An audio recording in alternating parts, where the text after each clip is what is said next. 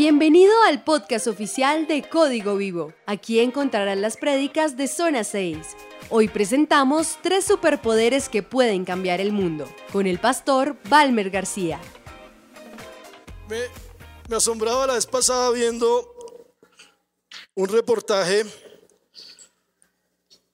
de los Avengers. ¿Quién se vio ya los Avengers para no tirar? ¿Quién no lo ha visto? ¿Quién quiere que lo inviten a verla? Bueno, ojalá soltero. Pero estaba leyendo la vez pasada un reportaje, los miles y miles de millones de likes. Ponían cualquier publicación, cualquier publicidad de los Avengers y likes, likes, likes, likes, miles y miles y miles de likes. Están de moda los superhéroes. Están de moda. eh, me dio mucha risa cuando fuimos con mi esposa a ver los Avengers porque ya no se había visto ninguna película. Era la primera que se veía de los Avengers. Y todo el mundo llorando. ¿Y por qué lloran?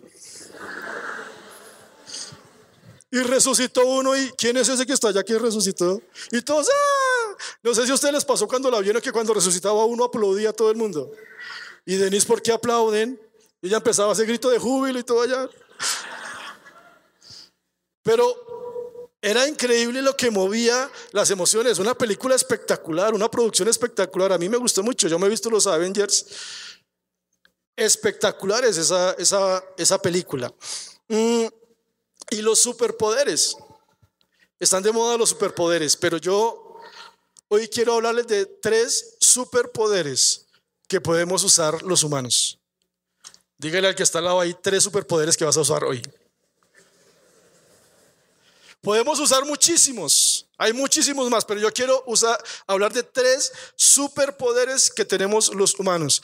Y con esos tres superpoderes podemos cambiar el mundo. Por favor, ayuden a ubicar a los jóvenes que están llegando. Si hay más sillitas, por allí también hay más sillitas. Y me gustó mucho con la canción que terminó el pastor Gillo, porque habla del amor. El primer superpoder que tenemos los humanos que podemos usarlo es el perfecto amor. Diga el perfecto amor. ¿Quiénes fueron al abrazatón? ¿Cómo les fue? Bien. Me contaban ahorita que iban a la calle, abrazaban personas, personas que no conocían y se ponían a llorar.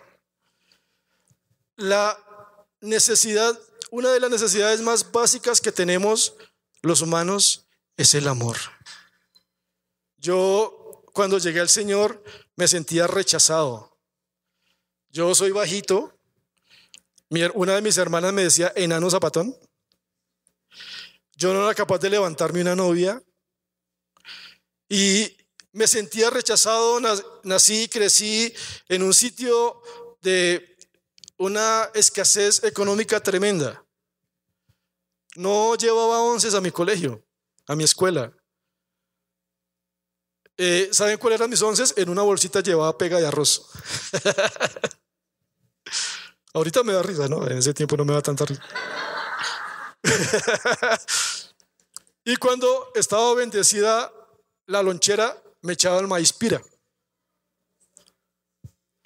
Pero yo crecí con muchos rechazos en mi corazón. Vivía, eh, vivíamos en Lijacá, de Lijacá nos fuimos a vivir a una montaña. Eh, el cambio de escuela fue tremendo porque me fui a un, lado, un lugar donde me pegaban todos los muchachos. Salía y me pegaban unas levantadas. En ese tiempo me decían, me cogían de bobito, eh, estaban de moda los muñecos Yupi. En los Yupi salieron unos muñequitos del chavo y no soy tan viejo. Y salía y empezábamos a, a- y yo empezaba a jugar tres huecos con los muñequitos Yupi y todos me los pelaban. Me quitaban todo. Crecí, no conseguía novias. Una vez ya tenía 18 años y yo feliz, uy, por fin voy a poder ver películas para grandes. No películas malas, sino que hay películas que no dejan entrar menores de edad, ¿no? Porque si no empiezan los chismes hoy, yo no sé. Y empezó una película de Jean-Claude Van Damme que era para mayores, incluso de 16 años, y fue con mi hermano mayor. Y la muchacha dijo, no, él no puede entrar. Pero él ya tiene 18. No, él no parece que tuviera 18. Él no puede entrar. Al frente están presentando a Blancanieves. Y Pero empecé a crecer con un rechazo tremendo. Empecé a sentir que la gente no me amaba. Empecé a tener desilusiones de amor. Me conseguía novias y las novias que me levantaba, me las levantaba borracho. Y cuando se me pasaba la borrachera, yo, uy, ¿qué pasó acá? Pero empieza uno a creer, por allá el Señor está ministrando a alguien. Pero empecé a crecer con rechazo hasta que conocí el perfecto amor de Dios. Yo no sé si aquí vienen señoritas que se han sentido rechazadas por personas, hombres que se han sentido rechazados por sus papás. La vez pasada eh, estaba en el break y estábamos jugando ¿Quién quiere ser biblionario? un juego de computador. Y salió una pregunta. Y la pregunta era, ¿quién dijo nunca os conocí? Y uno de los integrantes del, break dijo, mi papá. Y todos toteados de la risa. Pero resulta que fue cierto lo que le pasó a él. Es, muy chistoso, pero fue cierto. Hemos sido rechazados por nuestros papás. He hablado incluso con líderes que ya están restaurados, que fueron rechazados desde el vientre de su mamá. Ese chino no quiero que crezca. No quiero que nazca. Y nacemos con rechazo y necesitamos amor. Por eso tantas señoritas lo entregan todo a un joven, a un hombre, para que la ame. Y el hombre juega con ella, se acuesta con ella, las botas, se va. Y sienten que no son amadas. Tanto rechazo, tanto dolor. ¿Cuántos de esos jóvenes que vemos indigentes en la sexta y a veces los rechazamos y qué hacemos con ellos? No sé, quemémoslos, no sé. Una vez un político dijo que tocaba quemarlos. ¿Cuántos de esos jóvenes fueron rechazados y llegaron a ese estado? Pero uno de los superpoderes que tenemos nosotros con el cual podemos cambiar el mundo se llama el perfecto amor. Diga perfecto amor. Mire lo que dice primera de Juan 4, 18. En esa clase de amor no hay temor Wow, esto es espectacular. En esa clase de amor, está hablando del amor de Dios, no hay temor porque el amor perfecto expulsa todo temor.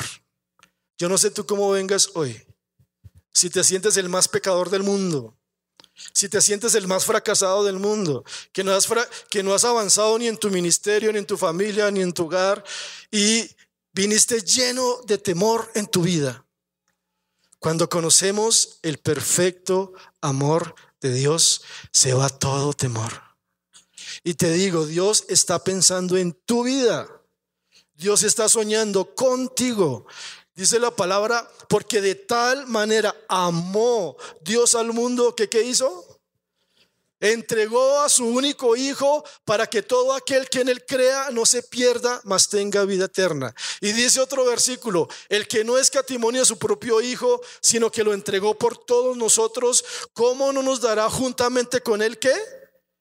Todas las cosas. Dios quiere empezar a levantarte, quiere empezar a realizar sueños en tu vida de carreras, de hogar, sueños que tú dices, yo quiero estudiar y no he podido, me he frustrado. Conoce primero el perfecto amor de Dios, el perfecto amor de Jesús y tu vida va a cambiar. Pero, ¿cuál es ese perfecto amor? ¿Cómo lo podemos alcanzar? El amor tiene su origen en Dios. Ahí mismo en 1 Juan 4, 18, y quiero avanzar un poquito rápido porque hay mucho para hablar. El Señor puso mucho en mi corazón para hablarles. Dice, queridos amigos, sigamos amándonos unos a otros, porque el amor viene de Dios. Todo el que ama es un hijo de Dios y conoce a Dios. Primero, el perfecto amor no nace de una persona. Por más pajaritos que le pinte usted en el aire una persona, ahí no nace el perfecto amor. El perfecto amor nace de Dios. Diga, el perfecto amor nace de Dios. Ahí nace el perfecto amor. Ahí es el origen. Ahí es donde nace el amor, donde encontramos eso que necesitamos los seres humanos. Yo me casé y mi esposa no tiene el perfecto amor. Yo estudié y el estudio no tiene el perfecto amor. Yo trabajo y cuando me viene mi quincena, ahí no me llega el perfecto amor. Por eso las cosas materiales no nos llenan, porque no es el perfecto amor. Amo a mi esposa, mi esposa me ama, pero si Dios no estuviera en mi vida, no estaría el perfecto amor. Hay personas y hay jóvenes que quieren buscar y casarse y tener novio, tener novia. Uh, voy a ser amado, voy a tener el perfecto amor, pero se dan cuenta que se sienten más vacíos que antes. Nosotros con mi esposa oramos que sí, claro, consigan novio, consigan novia en la iglesia, hombres de Dios, mujeres de Dios, cásense. Pero primero conozcan el amor de Dios, porque si no su hogar va a ser un fracaso. ¿Cuál es el lema este año de vida en acción? Enamórate. ¿Qué tan enamorados estamos de Dios? Dios está locamente enamorado de ti. Dios te ama con todo el corazón. ¿Cómo será lo que te ama que dijo, ellos me desprecian, ellos no me ven, pero aún así mando a mi hijo que muera por ellos, a ver si así los puedo tener? El Señor Jesús dijo, Jerusalén, Jerusalén, ¿Cuántas veces quise tenerlos debajo de mis alas, como las gallinas tienen a sus pollitos debajo de sus alas, y ustedes no quisieron? El anhelo del Dios Todopoderoso es derramar su amor por sobre nosotros. ¿Y saben que el sol sale para buenos y el sol sale para malos? Uno ve gente muy mala y el sol está alumbrando. Dios no, no quita y no, a este démosle sombra y a este nomás démosle luz. Pero Dios quiere que conozcamos el amor. Es solo conociendo a Dios como aprendemos a amar y solo y es solo amando como aprendemos a conocer a Dios. Wow. Solo conociendo a Dios conocemos el verdadero amor y amando conocemos a Dios. Vuelva a decirle a la persona que está al lado suyo, te amo. Cada vez los veo más convencidos. pues a, Josué le queda fácil porque está con la esposa y ahí. Dice, pero el que no ama no conoce a Dios porque Dios es amor. El que no ama no conoce a Dios porque Dios es amor. No sé si ustedes conocen esas personas que odian a todo el mundo. Yo tuve una vecina que cuando jugábamos fútbol, eh, eh, vivía en la montaña, jugábamos fútbol, se nos iba el balón a la casa de ellas. ¿Qué hacía la vecina? Cogía el balón en un cuchillo y... Nosotros nos cuidábamos de caernos nosotros allá, porque imagínense. Pero se le veía un odio, éramos unos simples niños jugando, pero se veía mucho odio en esta señora. Dice, el que no ama no conoce a Dios. Si te estás enamorando de una persona que no conoce a Dios, pilas porque no te va a amar. Si te estás enamorando de una persona que está alejado de Dios, pilas porque vas a fracasar.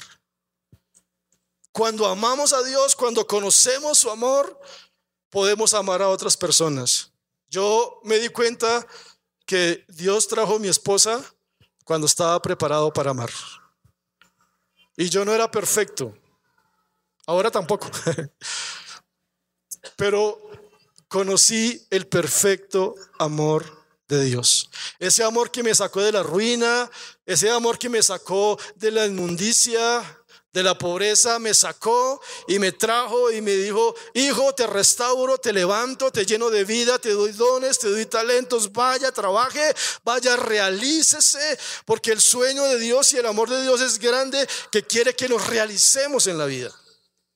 A veces nuestros papás fueron duros, a veces nuestros papás nos abandonaron, eh, nos trataban mal y tenemos esa imagen de Dios. Mi papá fue muy duro y Dios está listo para castigarme. Dios está listo, me porté mal hoy y Dios está con un rejo para pegarme. No, y tenemos esa imagen de Dios. Yo creo que Dios fuera feliz bajando a la tierra y haciendo abrazatón. ¿Se imagina? ¿Se imagina que bajara el Señor Jesús y empezara y dijera, Miguel, Walter, el próximo fin de semana vamos a hacer abrazatón. ¡Wow! Pero ¿saben cuál es el problema? Que nosotros nos hemos apartado de ese amor. Y se preguntan por qué están pasando cosas tan malas en el mundo. ¿Por qué hay tantas muertes? ¿Por qué hay tantas violaciones? No es porque Dios se haya apartado de la humanidad, es porque la humanidad se apartó de Dios. Dice la palabra, el que habita al abrigo del Altísimo, ¿qué? Morará bajo la sombra del Omnipotente. Primero, habitar debajo del Señor, estar bajo la sombra del Señor para estar cubiertos, para estar cuidados, para estar respaldados. Pero a veces nos creemos tan sabios que nos salimos de esa cobertura y ahí es donde empezamos a tener problemas. Es tan grande el amor de Dios. El que no ama no conoce a Dios porque Dios es amor. Y cuando no amamos, no estamos conociendo a Dios. El amor se demuestra con sus acciones. ¿Qué acción demostró Dios de amor? Que ya la hablamos. Envió a Jesús. El Señor Jesús, eh, el Padre no solo dijo, yo amo al mundo, y se fue allá a su trono a pasarla rico. Dijo, yo amo al mundo y se lo voy a demostrar que los amo. Envío a mi hijo a que muera por ustedes. Me desprendo, yo sé, aquí hay papitos. Imagínense un papito que diga, ¿saben qué? Esos muchachos de código vivo se están portando mal, cojan a mi hijo y mátenlo. Atraviesenle clavos, atraviesele una lanza, desfiguren el rostro, hagan todo eso para que ellos sean salvos. Un papito no haría eso. Pero nuestro Padre Todopoderoso dijo, amo tanto esta humanidad. ¿Y saben qué lo hermoso? Que Jesucristo se ofreció. Dice la palabra que Jesucristo se ofreció a morir por nosotros. ¿Qué necesidad tenía el que eh, no le importó el ser Dios, el ser igual a Dios, como a cosa que aferrarse, sino que se hizo como uno de nosotros? Un amor muy grande. El amor se demuestra con acciones. Tú no puedes decir que amas a tus papás si no les demuestras. Tú no puedes decir que amas a tus hermanos si no les demuestras amor. Yo no puedo decir que amo a mi esposa si no se lo demuestro. Una de las, de las formas que le demuestro a mi esposa que la amo es cocinándole. ¿Qué hombre cocina aquí? Aparte de Héctor. Bueno, el problema con, con Antonio es que él se come lo que, se, lo que prepara. Eso sí. Pero se demuestra con acciones. Amorcito, ¿qué quieres comer hoy? Ella comía solo pasta con champiñones. Y a mí no me gustaban los champiñones. Pero cuando éramos novios, por amor me los comía.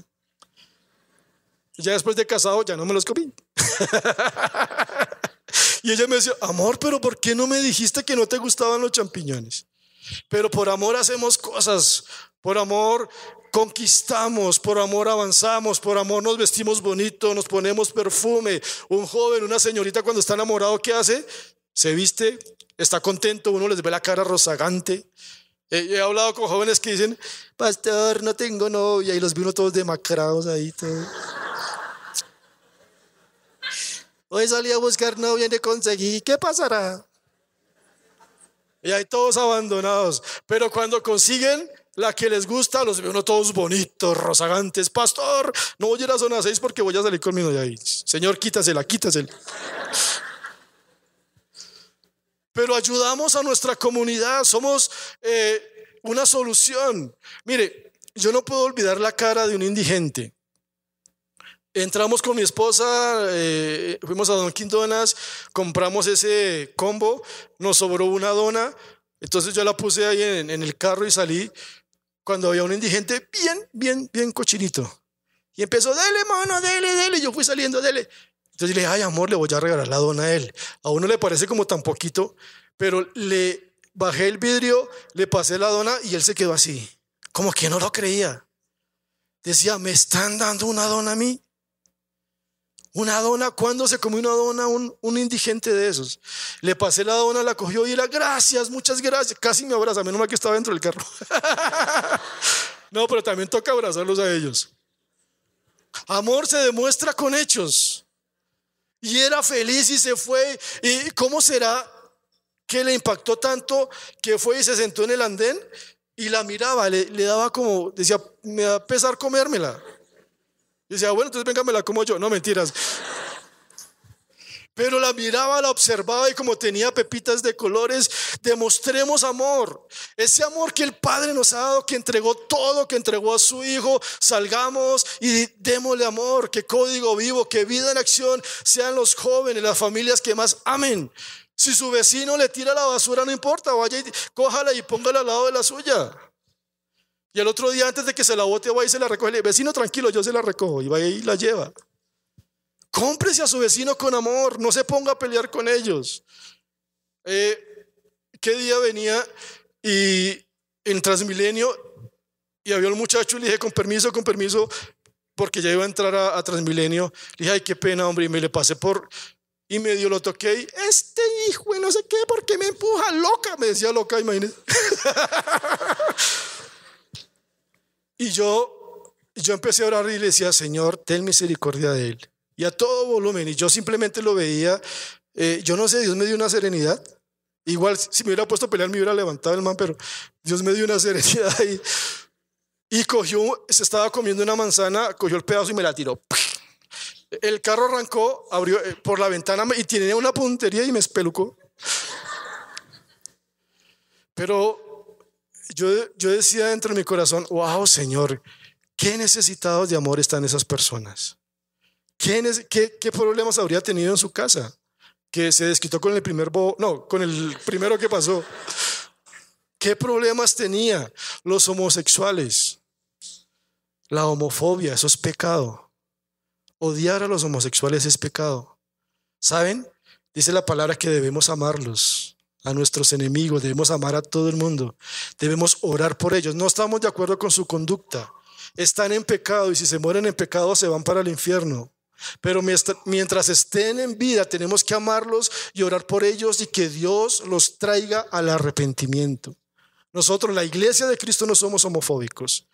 Pedimos a Dios por ellos, porque es que la verdad a mí me da mucha tristeza que muchas veces se hace campaña solo en contra de los homosexuales. Y me levanto y hago campañas. No, hay que sacar proyectos para rehabilitarlos, para traerlos al Señor pero hay que amarlos, hay que amar a la gente, hay que pedir al Señor para que se arrepientan. ¿Cuántas cosas malas hicimos nosotros en el pasado? ¿Quién hizo cosas malas en el pasado? Y los demás tan santos, pues no. Es que les da vergüenza. el amor se demuestra con, con acciones. Mire lo que dice Mateo 5:43. Han oído la ley que dice, ama a tu prójimo y odia a tu enemigo. Pero yo digo, aquí está hablando el Señor Jesús, ama a tus enemigos, ora por los que te persiguen. De esa manera estarás actuando como un verdadero hijo de tu Padre que está en el cielo, pues Él da la luz de su sol a, tanto a los malos como a los buenos y envía lluvia sobre los justos y los injustos por igual. Si solo amas a quienes te aman, ¿qué recompensa hay por eso? Hasta los corruptos cobradores de impuestos hacen lo mismo. Si eres un amable, si eres amable solo con tus amigos, ¿en qué te diferencias de cualquier otro? Hasta los paganos hacen lo mismo. Pero tú debes ser perfecto. Mira la palabra Tú debes ser perfecto, así como tu Padre en el cielo es perfecto. El perfecto amor nos ayuda a amar incluso a nuestros enemigos. El perfecto amor nos ayuda a amar a las personas que incluso nos han hecho daño. El perfecto amor nos ayuda incluso a amar a estos pastores que somos tan canzones a veces. El perfecto amor hace que ames a tus papás, aún por encima de las luchas, de los descuidos. El perfecto amor de Dios. Nuestra capacidad de amar proviene de Dios. Dice ahí el versículo 10 de 1 de Juan, en esto consiste el amor, no en que nosotros hayamos amado a Dios, sino en que Él nos amó y envió a su Hijo para que fuera ofrecido como sacrificio por Él, perdón de nuestros pecados. El amor de Dios se manifiesta por medio de la demostración de amor entre sus hijos. Yo por eso hago tanto ese ejercicio de dígale a la persona que está a su lado que la ama. Porque una forma de demostrar que somos hijos de Dios es amándonos los unos a los otros. Aquí no puede existir esas frases que yo a esa persona no me lo aguanto. Yo con esa persona no la quiero ver. Yo con esa persona no me siento. Yo no me aguanto a mi papá, no me aguanto a mi mamá. Yo con esa persona no. Eso no debe existir entre nosotros. Porque la forma de demostrar que somos hijos de Dios es amándonos los unos a los otros. Vuelve a decirle a la persona que está al lado, lo amo. Ya están. los voy a sacar convencidos esta noche de aquí. Yo me los imagino esta noche durmiendo con la almohada. Te amo, te amo. ¿Cuál es el primer superpoder? El amor. El superpoder. Eh, Thanos supuestamente amaba a la humanidad. ¿Y qué iba a hacer Thanos? Iba a destruir la mitad de la humanidad para salvar a la otra mitad de la humanidad. Es un héroe contrario a Jesús. Jesús qué dijo? Yo voy a morir por toda la humanidad. Oiga, esa película es tan convincente que yo como más o menos a la mitad de la película ya le estaba comiendo cuento a Thanos. Yo dije, no, ese, ese tipo tiene razón. Claro, acabemos con la mitad del, de código vivo y dejemos la otra vivo. Por allá se rió Fernanda, creo. Segundo superpoder, el perdón. Diga el perdón. Mire cómo podemos cambiar el mundo. Primer superpoder, el amor. Y lo tenemos a la mano. Segundo superpoder, el perdón. Mire lo que dice el Salmo 32. Es hermoso. Por eso si tú vienes cargado hoy, hoy te vas a ir libre en el nombre de Jesús. No importa lo que hayas hecho. Si ustedes conocieran a este pastor en su pasado, ay, mejor ni le digo. Salmo 32. Dice, oh, qué alegría para aquellos a quienes se les perdona la desobediencia. ¿Cuántos hemos sido aquí desobedientes? Todos. Y los que no son argentinos, no mentiras. Que no me escuche mi suegra porque ya está por ahí.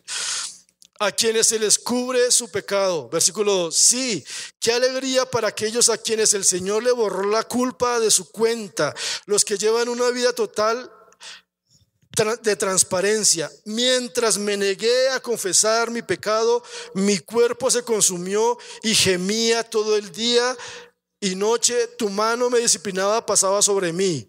Mi fuerza se evaporó como el agua, el calor, el agua al calor del verano. Finalmente te confesé todos mis pecados y ya no intenté ocultar mi culpa. Me dije, le confesaré mis rebeliones al Señor y mire, y tú me perdonaste, toda mi culpa desapareció. Diga, toda mi culpa desapareció. Cuando el Señor Jesús murió en la cruz del Calvario, él estaba llevando nuestras rebeliones, nuestros pecados, las cosas más inmundas que iban a suceder en este mundo, las estaba llevando en la cruz del Calvario. Los pecados que usted cometió hoy, los pecados que usted cometió en su vida pasada, toda esa inmundicia el Señor la estaba llevando en la cruz del Calvario. Por eso cuando venimos ante Él y le pedimos perdón, Señor, perdóname todos mis pecados, Él es fiel y justo para perdonarnos, dice la palabra. Que si hemos pecado, abogado tenemos para con el Padre a Jesucristo el justo. ¿Eso qué quiere decir? Que si yo pequé, está el Señor Jesús allá diciéndole, papito, acuérdate que yo morí por él. ¡Wow! Eso hace un abogado. Papito, acuérdate que yo fui a la cruz por él. Dale otra oportunidad. Dice la palabra que cada mañana sus misericordias son qué? Son nuevas. Todos los días amanecemos estrenando misericordia porque Jesucristo murió en la cruz del Calvario. Jesucristo murió por ti porque te ama. No importa la condición que vengas, Él te ama, te va a transformar, te va a liberar, te va a dar una vida nueva. Y no solo una vida nueva, a veces pensamos que venimos a Cristo y me vuelvo evangélico, religioso. No, una vida nueva en todas las áreas.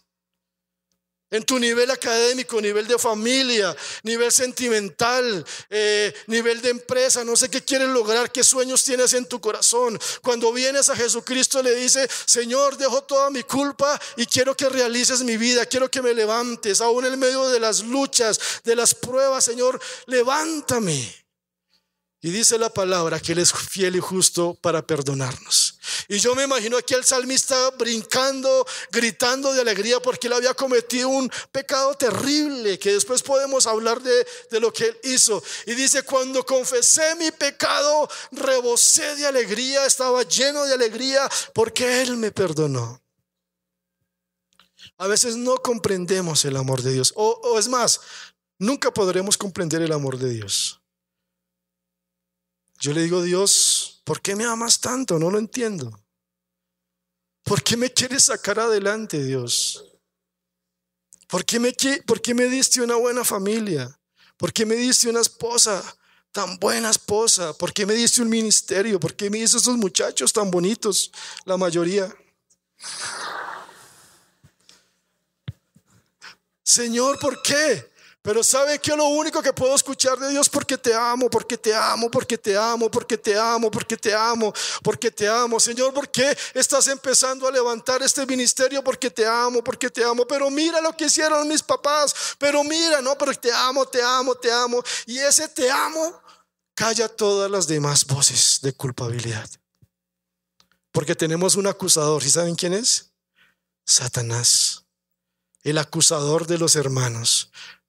Él está diciendo, acuérdate lo que hiciste. Acuérdate, acuérdate, acuérdate, acuérdate, la culpa, la culpabilidad. Hay gente que se suicida porque Satanás les martilla, acuérdese, acuérdese, no hay salida, no hay respuesta, no hay respuesta, y empieza a molestarlos y a molestarlos hasta que se suicidan, se enloquecen. Y uno dice, uy, no conoció el amor de Jesús, que Él limpia nuestras culpas, quita nuestras culpas. Él perdón del Señor. Muchas cosas, muchas cosas que estamos viviendo en nuestra vida es por nuestra culpa. Y a veces le echamos la culpa a Dios. Malas decisiones. No escuchamos a los papás, no escuchamos a los pastores, no escuchamos a nadie. Nos encaprichamos, hacemos lo que queremos y cuando fracasamos, Señor, ¿por qué me está pasando todo esto? Pero ¿saben qué? Aún así, Dios dice, venga, mi hijito, para acá. ¿Ya aprendió? Sí, papá, ya aprendí. ¿Ya aprendió, mi hijito? ¿Saliste lastimado? Sí, papá, salí lastimado. ¿Te hirieron? Sí, papá. Me hirieron. ¿Te abandonaron? ¿Te sientes solo? Sí, papá, me siento solo. Y él dice, no has estado solo, porque aún en medio de tus malas decisiones te he guardado. Aún en medio de tus malas decisiones y de lo que has hecho te he guardado. Y, quieres que te diga algo, si estás aquí esta noche, es porque Dios te ha guardado. Si yo estoy aquí es porque Dios me ha guardado y ha derramado su perdón sobre mi vida. El perdón tiene el poder de liberarnos de los sentimientos de culpa, Culpable, culpable. Satanás te dice, culpable, culpable. ¿Cómo te vas a subir a ministrar? Culpable, culpable. ¿Cómo vas a hacer eso? Culpable, culpable. Y el Espíritu Santo dice, te quiero restaurar, te quiero levantar. Eres vaso de honra en mis manos. Tú eres mi hijo. Nada ni nadie te va a separar de mi vida. ¿Qué nos separará del amor de Cristo? Ni la vida, ni la muerte, ni lo alto, ni lo profundo, ni ángeles, ni potestades Nada nos podrá separar del amor de Dios que es en quién? En Cristo Jesús. ¿Qué no se podrá separar de ese amor? Mire lo que dice Isaías 6:5 para los que se sienten pecadores esta noche.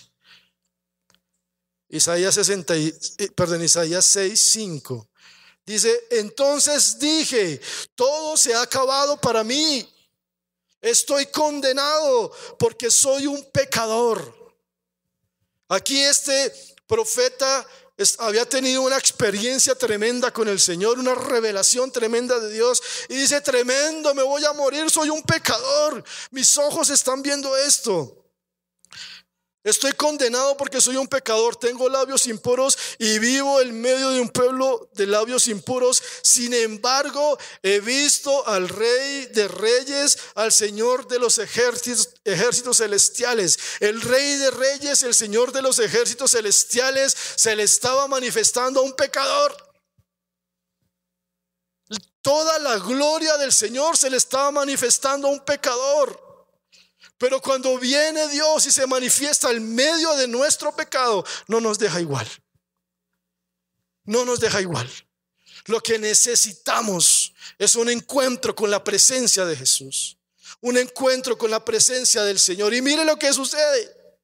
Aquí se aparece un serafín, se aparece un ángel, un serafín, y le dice, deje el show. Eso pasó. Él haciendo escándalo, ah, me va a morir. Y se levanta un ángel y, ¿sabe qué? Pero deje el show. Dice, entonces uno de los serafines voló hacia mí con un carbón encendido que había tomado del altar de unas tenazas. Mire lo que hace Dios. El pecado no se excusa para que Dios nos levante. Voló hacia mí con un carbón encendido que había tomado del altar con unas tenazas. Con él tocó muy labio y me dijo, ¿ves? Este carbón te ha tocado los labios, ahora tu culpa ha sido quitada y tus pecados perdonados. Esto me parece espectacular. ¿Eres pecador? Yo te purifico. ¿No puedes dejar tu pecado? No. Le tengo una mala noticia y una buena noticia. Usted no puede dejar el pecado. La buena noticia es que en Cristo sí puede dejar el pecado metido en la presencia del Señor, es donde dejamos el pecado.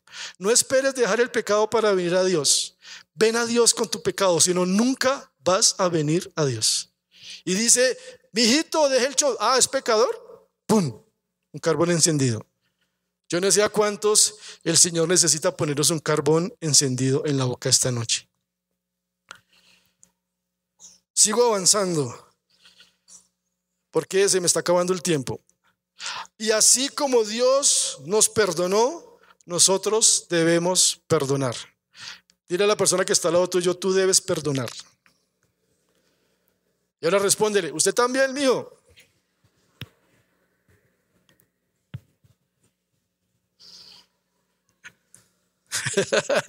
Hay algunos que sí se lo toman a pecho. Y... Mateo 6:14, si perdonas a los que pecan contra ti, tu Padre Celestial te perdonará a ti. Pero si te niegas a perdonar a los demás, tu Padre no perdonará tus pecados. Esto es delicado. No estés esperando el perdón de Dios si tú no perdonas.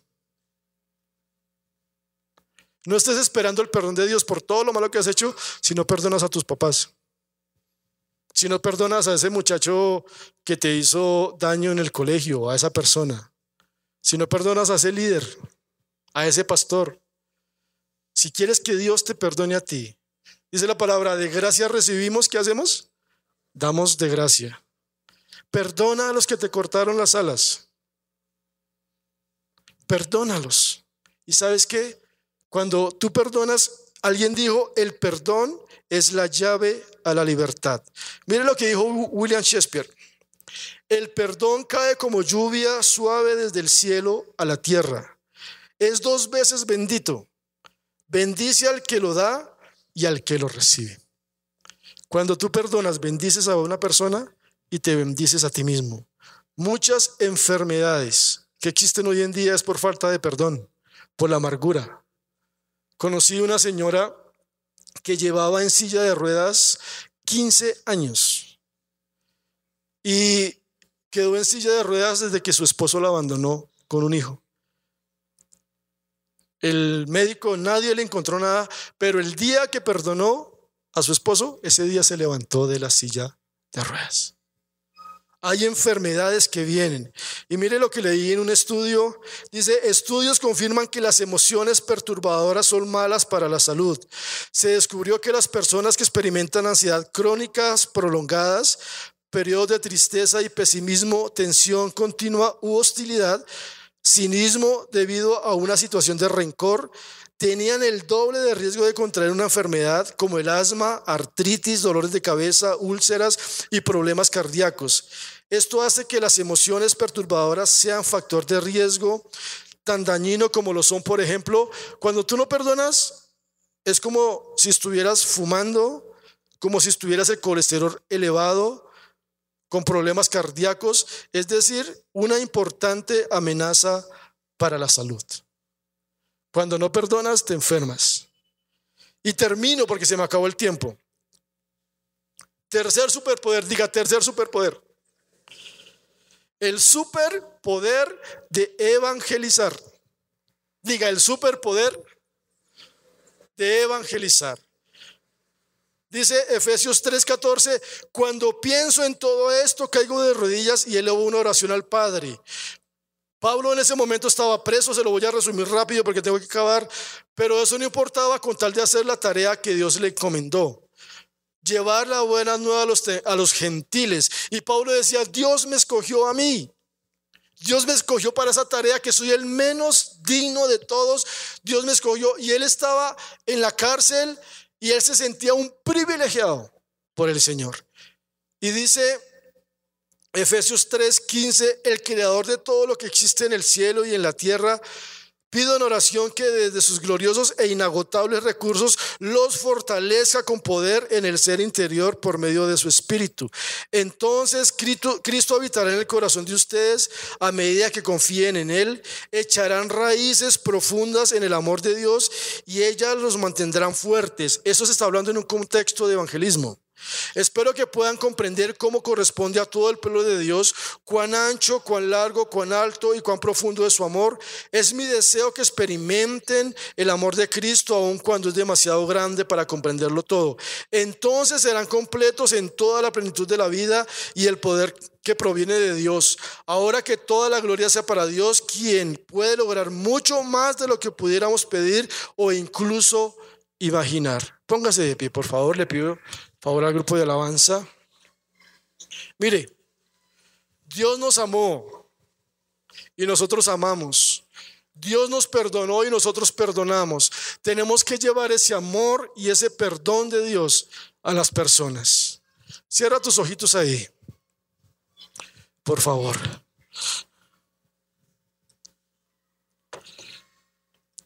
No sé cómo llegaste hoy, pero estos superpoderes de la humanidad. No es necesario ser un Iron Man, que es mi, superhéroe favorito, es Iron Man, pero no es necesario ser un Capitán América para salvar el mundo. Esas son fantasías. Espectacular, pero son fantasías. Pero sí podemos salvar al mundo con amor. Pero primero Recibe ahí el amor de Jesús. Alza tus bracitos lo más arriba que puedas. Y dile, Señor, recibo tu amor. Recibe ahí en el nombre de Jesús. Sé que hay personas que llegaron cargadísimas, que se sienten sucios, que ven que no hay futuro para sus vidas. Recibe ahí en el nombre de Jesús. Recibe el amor de papá. Recibe, dile, papá, dame proyectos, dame metas. Papito, ayúdame a seguirte. Y dile, Señor, ya no te quiero seguir más porque mis papás me digan. No te quiero seguir más porque mi líder me diga y me está invitando al break cada ocho días o a la iglesia. No quiero seguirte por eso. Dile, papá, te sigo porque te amo. Dile, papá, te amo con todo mi corazón. Te amo, papito. Gracias por enviar a Jesús a morir por nosotros. Y ahora dile, papá, ayúdame a amar a mi familia, a mis amigos, a mis enemigos. Ayúdame a repartir amor en mi barrio. Ayúdame a darle amor a las personas incluso que me han maltratado. Ayúdame a repartir amor. Que mi familia sea conocida por repartir amor a los que lo necesitan. Pero esa forma de amar, de repartir amor, es evangelizando. Es que esas personas que están desesperadas conozcan el amor de Dios. Y ahora quiero hacer lo siguiente. Abrácese ahí por hileras, por favor. Abrácese por hileras. Y vamos a empezar a experimentar el amor de Papito.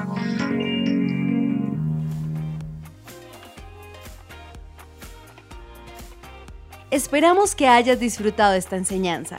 Suscríbete a nuestro podcast en tu plataforma preferida y síguenos en nuestras redes sociales, arroba código vivo cc. Para más información sobre nuestro ministerio, visita www.códigovivo.org.